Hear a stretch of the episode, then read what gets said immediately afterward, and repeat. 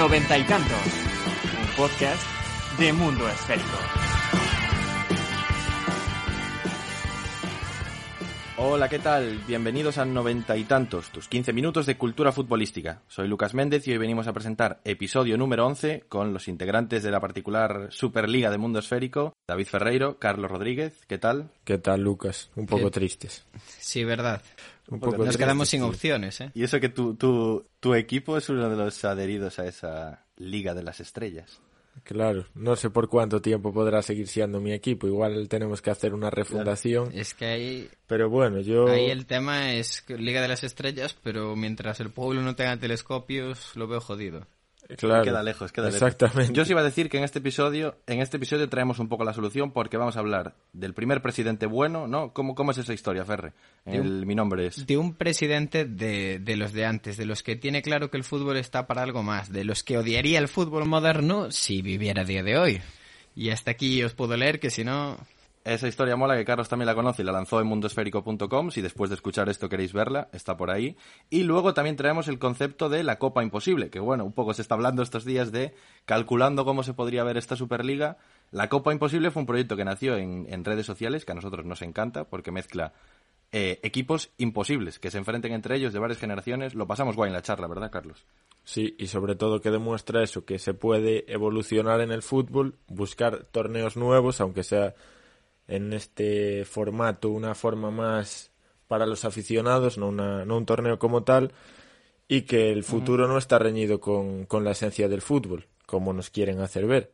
Está claro. Y para cerrar, también traemos, siguiendo con las referencias a- al tema de la Superliga, a una periodista sueca que está afincada en Vigo, en Galicia, que sigue mucho la Liga Española y que va- nos va repasando en su historia vital pues todas esas razones que nos hicieron apasionarnos un poco a todos por, por el fútbol, el fútbol que nos gusta y que no es este que nos están intentando vender. Así que yo creo que viene episodio cargadito, ¿no? Bastante chulo. Sí, sí, Sí, sí. como siempre, eso, eso sí que da igual, ¿eh? Da Sí, igual el torneo que haya. Nosotros, sí que siempre mantenemos el nivel, al mismo los nivel. espectadores, el dinero, mantenemos todo. Nosotros vamos. Todo, todo. Claro. Nos damos a nuestro público. Sí, señor. Así que nada, sin más dilación, os dejamos con un nuevo episodio de noventa y tantos. Mi nombre es...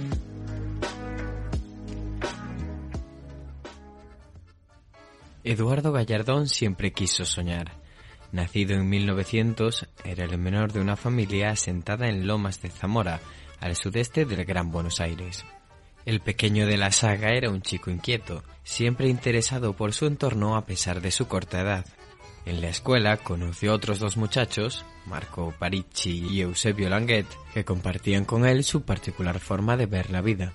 Todavía no lo sabían, pero en 1917, y siendo unos adolescentes, fundarían su propio club, el Club Atlético Los Andes. Lo primero que supieron fue el nombre de la futura entidad, ya que un año antes, Eduardo Bradley y Ángel María Zuloaga habían cruzado los Andes en globo por primera vez en la historia. En homenaje a la proeza, bautizaron al club como Los Andes. Los primeros años fueron complicados, pero entonces apareció Nuevas Ideas, la revista de estos tres amigos. La publicación, de carácter quincenal, era un folletín en el que se exponían sus opiniones acerca de lo que estaba pasando en el mundo, piezas literarias y, como no, las primeras crónicas de los Andes. La revista era el empujón definitivo hasta que llegó la tragedia. Una tarde de 1920, los tres amigos circulaban en una moto con sidecar. Cuando apenas llevaban unos minutos rodando, impactaron contra un carro de caballos. Gallardón sobrevivió milagrosamente, pero sus compañeros fallecieron en el accidente. La muerte de sus dos mejores amigos sumió a Gallardón en una profunda depresión, pero dos años después reunió fuerzas y decidió continuar con el sueño común inscribiendo al club en la AFA. El paso siguiente fue el cambio definitivo de los colores. Se sustituyó el azul por el blanco con rayas rojas, lo que le valdría al club el sobrenombre de Mil Rayitas. Entre 1925 y 1930, Lomas de Zamora se convertirá en uno de los centros de la actividad cultural en Buenos Aires gracias a los Andes. El club es uno de los primeros en organizar espectáculos culturales en su sede y la gente responde acudiendo en masa. Con motivo del carnaval de 1933, se produce una de las actuaciones más especiales, la de Carlos Gardel. Al día siguiente de la actuación, Gallardón llevará a la casa de su madre una guitarra del rey del tango que había olvidado en el Teatro Español. Además, le hará entrega de un carnet de socio honorífico del club. Los Andes comienzan estos años a forjar su imagen de equipo ascensor, algo que le acompaña todavía en la actualidad. Eso sí, por cada descenso de categoría con Gallardón como presidente, el club acometerá una gran obra en su sede. Y no fueron pocos, ya que ocupó el cargo en nueve periodos distintos hasta el día de su muerte. Entre las construcciones más destacadas está la de las primeras piscinas olímpicas que hubo en toda la zona. En la actualidad, Los Andes cuenta con tres ascensos a Primera División y siempre ha tenido un notable apoyo popular, independientemente de la categoría en la que milite. Atrás quedaron recitales, cine, bailes y sueños de convertirse en uno de los mejores clubes del país. Son tiempos para sobrevivir echando de menos a Gallardón, a Banfield, el rival histórico al que no se enfrentan desde hace 20 años, e incluso aquellos tiempos que nunca llegaron, los del club asentado en Primera División.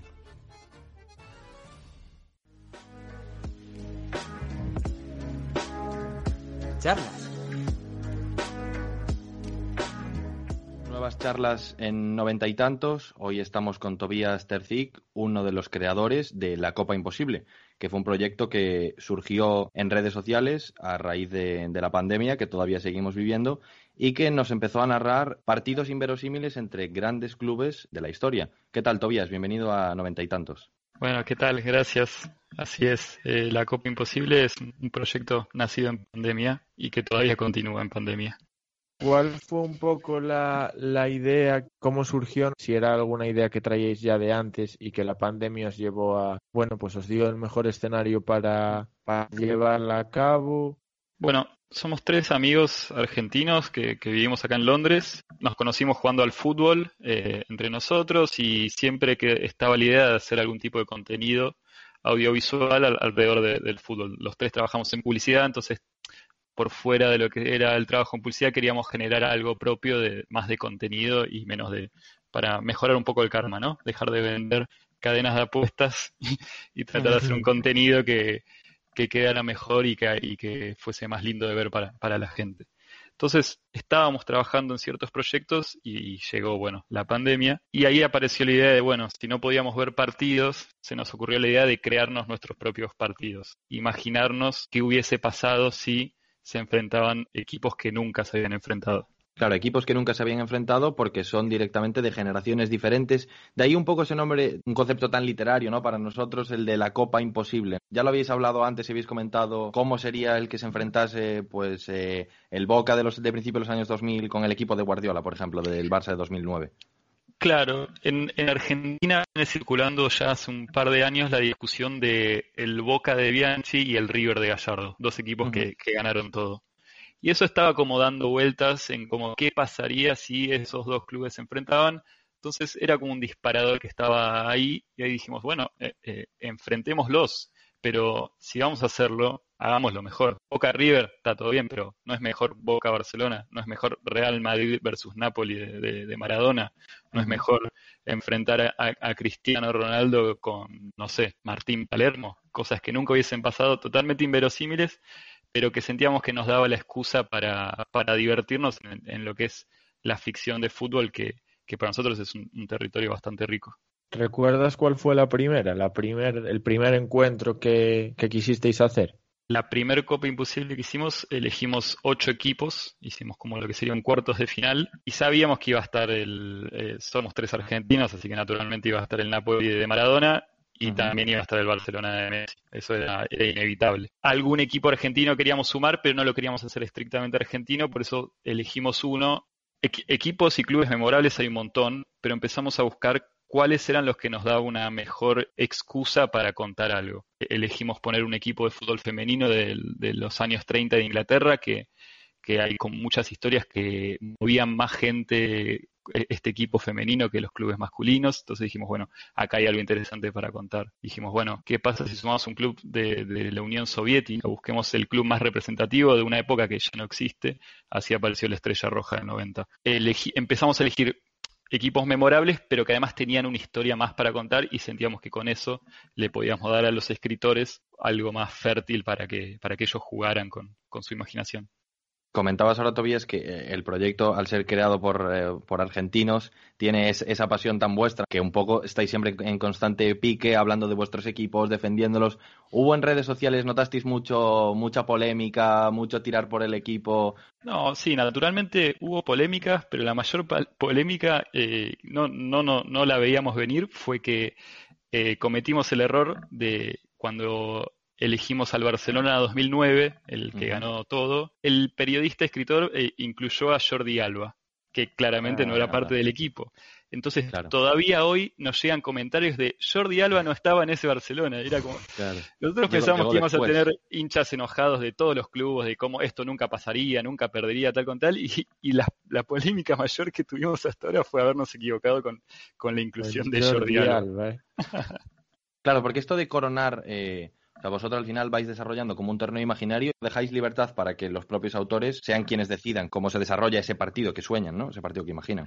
Claro, en, en algunos partidos sí, en otros no. Como en nuestra cabeza teníamos como un fixture ideal y otros donde decíamos, bueno, que, que, elija el escritor quien cree que va a ser mejor que pase, lo dejamos libre. Por ejemplo, hicimos una Argentina del 86 contra un Brasil del 70 y elegimos que el escritor sea neutral. Nos terminamos inclinando por que lo haga Enrique Ballester, que, nos gusta mucho lo, que escribe, y ahí le dimos a él la total libertad de que él decida Qué, qué, equipo ganaba y no, no quiero spoilear nada, los invito a que lo lean en arroba imposible en Instagram la resolución que, él hizo nos gustó mucho y, él tuvo toda la libertad para, para decidirlo. ¿Cuál era el modus operandi eh, exactamente para que escribieran? ¿Siempre les dabais el partido y ellos pues le daban forma? ¿Dabais más pie a que si ellos les apetecía hablar de algún partido eh, concreto lo pudieran hacer? Fue variando también con cada, con cada escritor. Algunos ya con los, con los clubes definidos decían, listo, con esto me alcanza, en unos días les entrego la crónica. Otros estaban más abiertos como a pelotear, a hacer un ping-pong de, ideas, nos mandaban un, un primer boceto y así, y así seguíamos, pero todo es un amateurismo completo. La verdad, no somos editores, no somos eh, periodistas ni cronistas, entonces nosotros tratábamos de dar como la opinión de gente apasionada por el fútbol, con cierta inquietud por, por la ficción y por la literatura, pero siempre tratamos de respetar mucho a los escritores, que son los que realmente saben. Por ejemplo, hubo un Real Madrid 17 del de Cristiano contra el Napoli de Maradona, que fue un partido con mucho barro, con mucha camorra, con mucho, con Florentino, con, con cosas pasando. Entonces ese partido épico, esa pelea en el barro, la tuvimos. Entonces a partir de ahí le pedíamos a los próximos, bueno, esto ya pasó, entonces tendría que pasar algo distinto. Veo que llega, llega la fama de Florentino hasta ahí, entonces. Sí, yo, yo, iba a decir, claro. hombre que controla todo. Pelean el barro en el campo y en el palco, ¿no? Corrado Ferlaino contra Florentino. exactamente, sí, es, lo, escribió Roberto Meléndez, Barrio Bravo, en Instagram lo encuentran, es un escritor chileno muy bueno, es de las crónicas que, más me gustan y, tiene todo ese condimento. Barro, barro en, la mesa de, de, negociación y barro en la cancha también. Qué bueno. Yo quería preguntarle también, Tobías, un poco crecisteis muy rápido en Instagram por esas grandes firmas, pero también un poco por los diseños, ¿no? La cartelería, ese aire retro. ¿Cómo fue el proceso creativo con los diseñadores, con los ilustradores? La, ilustración estuvo desde un principio porque como eran partidos inexistentes, sentíamos que la mejor forma de mostrarlos era con algún tipo de, viñetas y de pósters que ilustraran, porque también no queríamos hacer un libro nada más y ponerlo en Instagram, queríamos que sea como algo con imagen y texto y, siempre lo planteamos casi como si fuese un, cómic. Sentimos que este proyecto que, mezclaba esa gente que escribe bien con ilustradores que hacen cosas maravillosas, era algo que hasta ahora no, no lo habíamos visto en este producto de combinarlos. De momento nosotros teníamos la sensación, por lo menos atendiendo a, Instagram, como que la Copa Imposible ahora mismo había, si no terminado, se había tomado un tiempo. No sabemos cuáles son ahí los, los, planes de futuro. Nosotros hicimos, como contaba, esa primera Copa Imposible que fue como un, todos contra todos del mundo, con equipos de, europeos, sudamericanos. Y después, siendo sudamericanos, queríamos hacer una Copa Libertadores. Hicimos una gran Copa Libertadores con, muchos más partidos y con muchos más equipos, que fue un proceso largo y desgastante. Y, después de eso nos tomamos un descanso. Pero ahora sí estamos con un proyecto audiovisual que tiene que ver con la, con la figura de Maradona y que tenemos ganas de, de lanzarlo prontamente y esperemos que eso nos abra otras puertas. Disfrutamos mucho hacer los partidos, pero hicimos muchos y por ahora queremos explorar otros formatos, pero sabemos que es algo que nos, que nos gusta hacer y que en algún momento vamos a volver. Y tenemos varias ideas sobre algunos partidos que queremos que sucedan. Por ejemplo, el equipo que Ronaldinho formó en la cárcel de Paraguay juegue con algún otro equipo eh, lleno de, rufianes y maleantes y sentimos que ese sería un partido, por ejemplo, muy interesante. Algún equipo del ascenso con, toda la mítica que tienen estos clubes de otras categorías, pero por ahora estamos enfocándonos en una especie de homenaje e iniciativa eh, alrededor de, de Diego. Tiempo añadido. Llegamos a un nuevo tiempo añadido. Hoy se pasa por noventa y tantos Alexandra Johnson, una periodista sueca afincada desde hace unos años en España. Entre Barcelona y Vigo ha contado el fútbol, su historia, la idiosincrasia de sus aficionados para diversos medios, tanto nacionales como internacionales. Casi a modo de decálogo, Alexandra nos cuenta las razones por las que se aficionó a la pelota, razones que, en estos tiempos que corren, nos recuerdan un poco por qué nos apasiona tanto este deporte. Me preguntas qué es lo primero que pienso cuando me preguntan por fútbol y la respuesta es amor. El fútbol no es una cosa para mí, el fútbol es varias cosas. Cuando empiezo a jugar fútbol con cinco años fue la primera vez que me enamoré de a fútbol, de jugarlo. La segunda vez que me enamoré del fútbol fue cuando tenía seis o siete años, de vacaciones con la familia en Brasil. No recuerdo mucho de esa edad, pero recuerdo claro como el día de este viaje un paseo por Copacabana una noche y lo vi como toda la playa se había convertido en pequeños campos de fútbol compartidos en todas partes. Fue lo más bonito que yo había visto. Al día siguiente obligué a mi padre a comprar una pelota para que yo también pudiera jugar en Copacabana. Ese fue el momento en que me enamoré de lo que significa el fútbol. La tercera vez que me enamoré del fútbol fue cuando tenía ocho años y mi tía me llevó a mi primer partido. Lo recuerdo como ayer, subiendo las escaleras grandes, viendo el campo y los jugadores, mis ídolos, por la primera vez.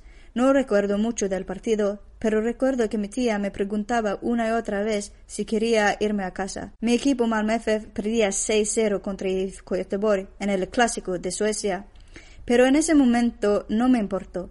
Estaba teniendo el mejor día de mi vida, escuchando a los aficionados cantar durante 90 minutos, amando el ambiente ese fue el día que me enamoré de ir a ver fútbol. La cuarta vez fue cuando tenía 11 años y mi ídolo de mi infancia, Henrik Larsson, había fichado por Barcelona. Ver su primer partido contra The Racing Santander en, el tele fue la primera vez que disfruté de verdad viendo un partido completo por, televisión. La quinta vez que me enamoré del fútbol fue cuando tenía 15 eh, años. Me hicieron en la escuela escribir una novela. En ese momento odiaba escribir terminé preguntarlo a mi profesora si en su lugar podía escribir un artículo de opinión.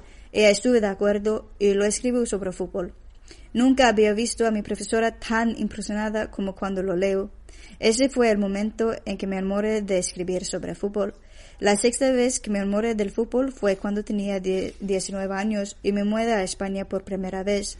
Me mudé a Barcelona y poco a poco comienza a escribir artículos sobre el fútbol español para los medios suecos y comienza a viajar por España, conocer los diferentes equipos, pero también la cultura, la comida, la gente. Ahí es cuando realmente me enamoré eh, con el fútbol español. La gente me dice que mi vida solo es fútbol, y puede ser, pero para mí el fútbol no es una cosa. El fútbol es un deporte que puedes jugar, que puedes ver. Pero para mí el fútbol también es escribir. Es periodismo, es viajar, es descubrir nuevos sitios, nuevas culturas, es conocer gente, es hacer amigos para toda la vida, es cantar, es pasión. Fútbol es todo.